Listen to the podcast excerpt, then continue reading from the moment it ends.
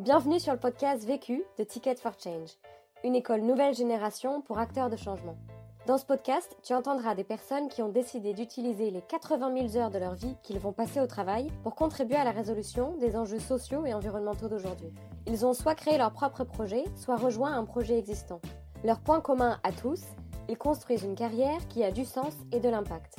Et ils te donnent leurs meilleurs conseils suite au succès et aux galères qu'ils ont vécu sur des questions bien précises. Vécu est devenu le premier podcast collaboratif fait par et pour des acteurs de changement. Depuis janvier 2019, nous formons des personnes à la réalisation des épisodes que tu vas entendre, pour faciliter le partage d'expériences entre acteurs de changement à grande échelle.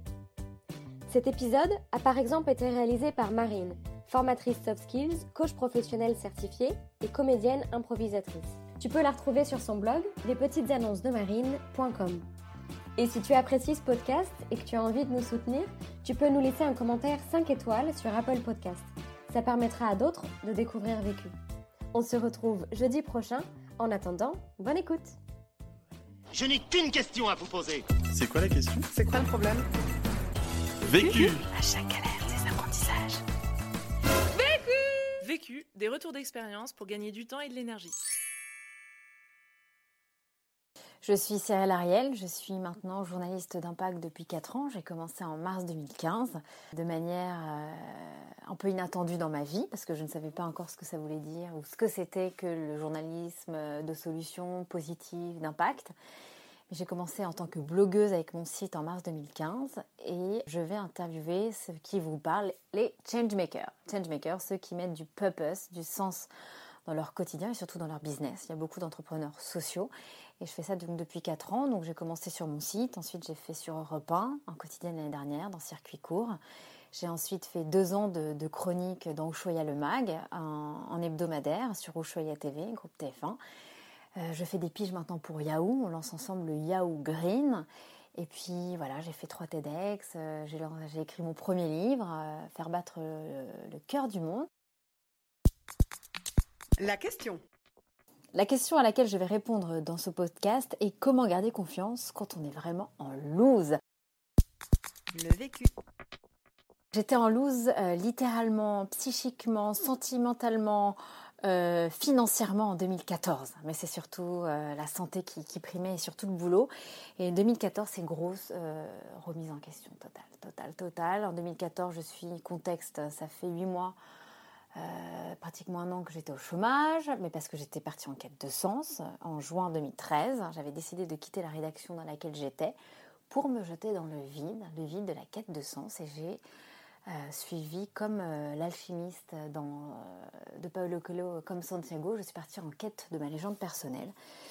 Cette mission humanitaire, la première de ma vie, m'a euh, changé ma vie du, du, tout, tout, tout. Ma vision, euh, physiquement, etc. Donc pourquoi?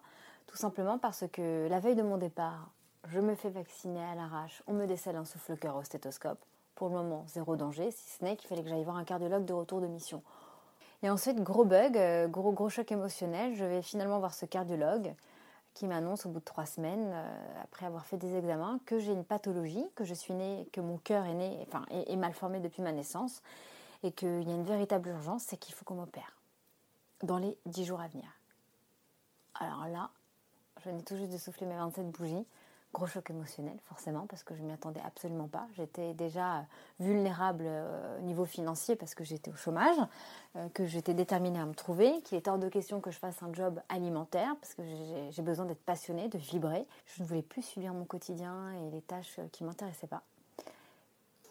C'est là qu'effectivement j'apprends à flirter avec l'exomile. Je ne connaissais pas l'exomile, qui était devenu mon meilleur ami en 2014. Et j'ai eu peur de la mort. Et à partir de là, je me suis dit, gros choc en disant, mais en fait, je suis en vie. J'avais oublié qu'en fait, c'était pas inné d'avoir la santé. Quand on côtoie pas les hôpitaux, les cliniques ou la maladie de près, bah là, ça fait drôle parce que cette fois-ci, on est concerné. Je pense qu'entre le Bangladesh, les réfugiés, je suis confrontée toute seule, pareil, à affronter la mort en me disant, j'ai un trou dans le cœur de 3 cm, apparemment, j'ai pas le choix, on me laisse même pas passer ou kiffer l'été pour me reposer, c'est non, tu dois aller sur le billard. Donc, gros choc que si je suis là devant toi, Marine, et devant vos auditeurs et auditrices, c'est que je suis en vie, donc euh, une énorme reconnaissance et gratitude. Là, pour le coup, je sais de quoi je parle en termes de gratitude parce que j'ai eu très très peur. et ça forge, et je pense que ça te, donne une vision de, ce que tu veux être après quand toi t'es sauvé. Donc j'ai décidé de mettre du sens dans mon métier. Huit mois de convalescence, j'étais un légume, j'étais shootée au bêta-bloquant, j'avais zéro énergie. Euh, huit mois après, j'ai un ami euh, qui a décidé, décidé de me sortir, on va dire, de la galère. Il m'a dit, mais fais ton site. Bah oui, mais qu'est-ce que je vais dire d'intéressant? Qu'est-ce que j'ai en fait d'intéressant à partager? Fais ton blog. Tu fais des interviews, tu rencontres des gens, bah raconte tout ça. Et ça a commencé à... Mais oui, c'est vrai. D'ailleurs, ce soir, je dîne avec le numéro 2 de la Banque mondiale, qui est un ami. C'est peut-être intéressant quand même ce qu'il a à dire. Et de toute seule, voilà, c'est là que l'idée du cœur est venue. Pourquoi? Le cœur, c'est euh, c'est l'organe qui a été touché, qui a participé à ma renaissance et qui a été stimulé par un voyage humanitaire. Donc c'est devenu mon symbole de ma renaissance. La nouvelle Cyrielle, avec son nouveau cœur aujourd'hui, euh, qui a une prothèse, qui répare sa malformation, et puis ma nouvelle vision du gros choc émotionnel entre les camps de réfugiés, ma vulnérabilité financière et mon opération cardiaque. Tout ça la même année. Et, euh, et c'est comme ça que j'ai lancé mon blog. Et dès que j'avais des, rendez-vous, eh ben, j'allais accentuer sur qu'est-ce que fait ta boîte, est-ce que vous faites des associations, des galas caritatifs? Et j'ai commencé à creuser comme ça. Et puis après, petit à petit, euh, je découvrais qu'il y avait un Mathieu Ricard qui existait, qu'il y avait Pierre Rabhi, qu'il y avait Yann Arthus Bertrand, qu'il y avait Nicolas Hulot. Et au culot, je suis allée voir tout le monde. Je me suis dit, euh, sur ce blog, pour me faire connaître, parce que j'avais envie de gagner ma vie avec ce qui me passionnait. Et ce qui me passionnait, c'est d'aller voir tous les gens qui étaient engagés. C'est comme ça que j'ai mis du purpose, du sens dans mon métier de journalisme. Ce que je peux dire, c'est que cette année, donc 2014, euh, était salvatrice parce qu'elle m'a permis de me guérir, de trouver du sens dans mon métier et, euh, de, savoir pourquoi et comment me relever en fait. Euh, la maladie, la découverte de, l'humanitaire, une remise en question de soi-même, se trouver, toucher le fond, physiquement, émotionnellement, financièrement. Il n'y a rien de tel. En fait, on peut faire que rebondir. Premier apprentissage. Le premier apprentissage que j'en ai tiré, c'est se mettre en pause et revenir à son calling. Se mettre en pause, c'est effectivement, moi j'ai créé une bulle pendant euh, ouais, 9 mois, 10 mois. 10 mois, c'est-à-dire qu'on on est seul, on arrête de demander 10 000 questions à 10 000 personnes parce que c'est 10 000 euh, personnalités différentes et c'est pas nous-mêmes. Et en fait, se, se dire, mais je suis là, pourquoi? C'est son calling. Je suis là, pourquoi Je sers à quoi et effectivement, moi j'ai des, on va dire des petits, voilà, des petits outils qui m'ont aidé. C'est donc l'alchimiste de Paulo Coelho, partir en quête de sa légende personnelle, être à l'écoute des signes de la vie. Qu'est-ce qu'un signe en fait? C'est euh, poser une bonne question, comme ça, dans sa tête, à l'univers, peu importe, on envoie la pensée. Et généralement, la réponse, elle arrive à la risque parce que vous croisez quelqu'un, il va vous dire quelque chose qui résonne. Vous voyez un panneau d'affichage avec le bon mot ou l'univers dans lequel est la réponse. Ou, euh, je sais pas, vous pensez à un truc et il y a un feu vert. C'est ça les signes de la vie. Paulo Coelho m'a beaucoup aidé là-dessus.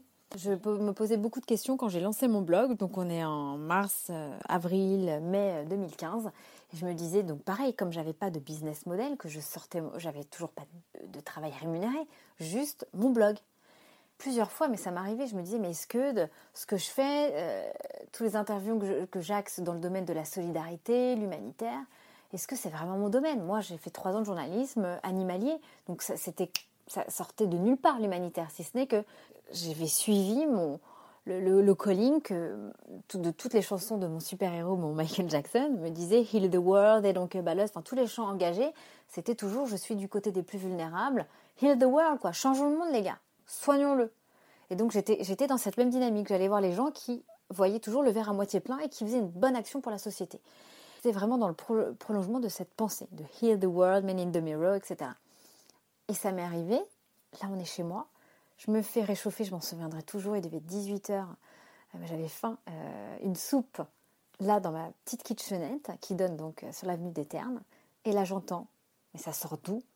Au saxophone. Donc je, je mettais ma tête, je me dis mais qui joue du saxophone à Avenue des Terres Il n'y a personne qui joue du saxophone. Et devine qui c'est, quelle chanson c'était? C'était Heal the World. Et là, je me suis dit, mais je rigolais toute seule, je me c'est une blague. Ensuite, je me, trimbe, je me balade Avenue des Ternes, là. Il y a un espèce, tu sais, les panneaux euh, mairie de Paris euh, qui, sont, qui écrivent toujours des annonces, etc. Et là, je lève la tête. Solidarité, euh, festival. C'est ça un signe. deuxième apprentissage Le deuxième euh, apprentissage que j'en ai tiré, c'est surtout euh, vous nourrir des personnes qui vous inspirent et puis les rencontrer. Moi, quand j'ai lancé mon blog, donc en mars 2015, il fallait bien que je l'alimente. Et que je l'alimente quoi? Donc avec des gens qui voyaient la société euh, comme le verre à moitié plein, donc qui voulaient changer, peu importe leur domaine, qu'ils soient scientifiques, agriculteurs, journalistes, artistes ou entrepreneurs, tous ceux qui avaient un purpose. Donc je me suis dit, qui dois-je rencontrer? Parce que je ne connaissais pas du tout toutes ces personnes du développement durable, je ne les connaissais pas. Et donc j'ai commencé, je ne sais pas, à regarder euh, dans les catégories surtout environnement, qui étaient les têtes d'affiche, les grandes conférences qui arrivaient. Je m'inspirais aussi des conférences TED. Et puis dès qu'il y avait des, voilà, des, TED, euh, des conférenciers, tout simplement, j'ai écrit à ces fondations, j'ai essayé de toucher les gens, j'allais beaucoup sur LinkedIn et puis après j'ai essayé d'organiser des rendez-vous. Et quand j'avais les rendez-vous, je faisais les interviews et c'est comme ça que j'alimentais mon site. Au début, ce qui m'a donné la foi, c'est que quand je me suis lancée toute seule, avec euh, vraiment rien du tout, ce qui m'a redonné la foi et de continuer dans cette dynamique-là, c'est qu'il y avait des noms de personnalités qui acceptaient mes interviews. Donc moi qui arrivais euh, comme ça avec mon ordinateur sous le main et mon iPhone à enregistrer, euh, j'ai rencontré Mathieu Ricard, j'ai fait Yann Arthus Bertrand, j'ai fait Pierre Rabhi, que des gens euh, qui parlent à la presse, Nicolas Hulot, qui parlent à la presse depuis des années, ils font tous les plus grands plateaux. Et moi je venais juste avec mon blog qui avait deux semaines, trois semaines, un mois et on m'ouvrait les portes. Et bah ouais, j'avais aussi mon quart d'heure où j'allais poser mes questions et on m'accordait du temps. Et ça, cette reconnaissance-là, c'est ce qui a été mon moteur. Troisième apprentissage. Le troisième apprentissage que j'en ai tiré, c'est ne jamais arrêter, toujours persévérer. Quand je sais si j'étais vraiment vulnérable, même côté financier, euh, bah, j'ai jamais lâché. J'ai jamais lâché. Et pourtant, Dieu sait si quelques mois auparavant, j'étais shootée au à quand j'ai connu la maladie, euh, la fatigue, le stress, l'angoisse, la peur de mourir, bah, j'ai jamais lâché. Et Dieu sait si j'ai pas mes parents pour m'appeler, pour me réconforter, me bichonner, me caresser dans le sens du poil. Non. Quand on est au bord du gouffre, quand on regarde en face de soi et qu'on n'a absolument aucun filet, il n'y a personne pour aider à payer le loyer, pour remplir ton frigo, payer tes factures. Tu dois te. Je pense que ça te donne une énergie. Il n'y a rien d'acquis en fait. Il n'y a pas papa et maman qui va remplir euh, le compte, qui va payer ton loyer parce que tu en galère. Juste, c'est toi face à toi-même. Face, c'est toi face à ton miroir. Là, j'y étais. Donc, qu'est-ce qu'il y avait en face de moi? Juste moi. Qui était là pour moi? Bah, juste moi. Qui était là pour réaliser mon rêve? Bah, juste moi. Donc, je pense que ça te donne une énergie où tu bosses souvent, tout le temps, tu es passionné, tu as envie de t'en sortir, tu as envie de gagner ta vie en rencontrant que des gens inspirants. Donc, tu comptes sur personne à part toi-même. Et ça, je pense que ça te fait grandir. Et ça te donne une, détermination. Tous les gens qui foncent toujours, qui sont toujours gone, euh, bah, c'est ceux qui arrivent. Parce que c'est tellement facile de se mettre en mode pause, de dire cette personne le fait mieux que moi. Moi, non, je veux continuer à réaliser mes rêves, de me lever chaque jour, de gagner ma vie en étant passionnée, de me dire mais c'est génial. Je rencontre que des gens qui trouvent des solutions. Mais je pense que je fais absolument le meilleur métier du monde mais que tout est possible parce que je, viens de nulle part, j'avais zéro connaissance de tous ces sujets, développement durable, économie sociale et solidaire. Mais l'une des meilleures écoles, euh, elle est gratuite en fait, ça s'appelle la vie. Et je pense que c'est celle qui forge le mieux, qui forge le mieux parce qu'on se prend les murs et on apprend à les surpasser. Puis au bout d'un moment, le mur, limite, on le pousse avec son petit doigt parce qu'on a déjà connu un immense mur avant et qu'on y va quoi. Et que euh, du coup, la détermination, la volonté, il n'y a rien de tel. Mais je pense que ça aide quand on n'a absolument aucun filet devant soi. Ça dépend beaucoup des personnalités, mais si on veut pas euh, finir dans la rue, tu vois, euh, et puis de, savoir pourquoi on se lève chaque matin, ne pas subir sa vie, parce qu'on passe beaucoup plus de temps à travailler qu'en mode à, chiller sur la plage, tu vois, ou d'être en vacances. Donc moi, j'avais simplement pas envie de subir un quotidien, des thèmes qui ne m'intéressaient pas. Il faut savoir ce qu'on veut dans la vie aussi. C'est où on attend que tout nous arrive, euh, ou alors on... Ah bah non, j'ai envie de travailler dans tel métier, dans tel univers, j'y vais. Quatrième apprentissage. Le quatrième apprentissage que j'ai tiré, c'est être dans l'action, aller de l'avant. Euh, je pense qu'il euh, faut toujours regarder devant soi. C'est-à-dire, c'est comme vous marchez dans la vie, vous regardez toujours devant vous, au pire vous regardez vos pieds, c'est pareil aussi. Parce que si on commence à se poser des questions en disant j'ai déjà fait ça, donc non, Non, non, non, la vie elle avance. Chaque année on prend une année de plus, donc c'est pareil. Il faut chaque année j'aime toujours avoir un ou plusieurs projets de plus par rapport à, ce que j'ai pu faire ou pas encore fait justement, et c'est ça qui est stimulant. C'est toujours avoir un projet. Mais c'est vrai que à partir du moment où on a un projet, on crée une dynamique dans sa vie et on est focus là-dessus, on est concentré. On a un but quoi. C'est on rencontre quelqu'un, on se marie si c'est un but ou pas, et on fait un enfant si c'est un but ou pas, mais en tout cas il y a une continuité. Bah, c'est pareil pour le business. C'est toujours avoir plusieurs buts. Donc moi par exemple aujourd'hui ce qui me stimule c'est quoi? C'est euh, je me dis bah j'ai toujours pas eu mon magazine ou mon documentaire télé. J'aimerais euh, retourner peut-être refaire de temps en temps euh, de la radio. Et puis, puis peut-être qu'au bout d'un moment, je vais vouloir créer ma propre fondation. Et puis peut-être qu'un jour, je ne sais pas, je ferai peut-être euh, plus tard, dans dix ans, de la politique, j'en sais rien. Mais si je peux être utile, moi, c'est sûr que depuis, mon premier pas au Bangladesh, j'ai un besoin d'être utile. Donc depuis ce mai 2014, j'ai ça en moi. Donc je ne sais toujours pas comment, mais j'essaie toujours de, Moi, j'ai toujours besoin d'être utile, de me sentir en tout cas utile. En tant que communicante, c'est partager les solutions, les entrepreneurs sociaux qui agissent, qui lancent leur start-up, parce que s'ils ont besoin, s'ils ont de la presse, c'est plus facile pour convaincre des investisseurs. Donc, s'ils ont des investisseurs et de l'argent, ils peuvent se déployer, créer la solution, faire de l'emploi, etc. Pour moi, je me dis, c'est comme si on contribue en tant que journaliste d'impact. Conseil pour gagner du temps. Ce qui me fait gagner du temps euh, maintenant, c'est apprendre à dire non et à rester focus sur son objectif. Si mon objectif c'est de réaliser, j'en sais rien moi, quatre interviews euh, dans les deux prochaines semaines et travailler une conférence que je vais donner à Londres, par exemple, ce qui est tout à fait mon quotidien dans les euh, dix prochains jours, eh ben, c'est d'apprendre à dire non aux gens, par exemple, qui vont vous prendre du temps dans votre agenda de ces dix prochains jours, parce qu'il n'y a pas du tout de priorité. Donc eux, c'est peut-être leur priorité de vous rencontrer, mais vous, ce n'est pas la vôtre.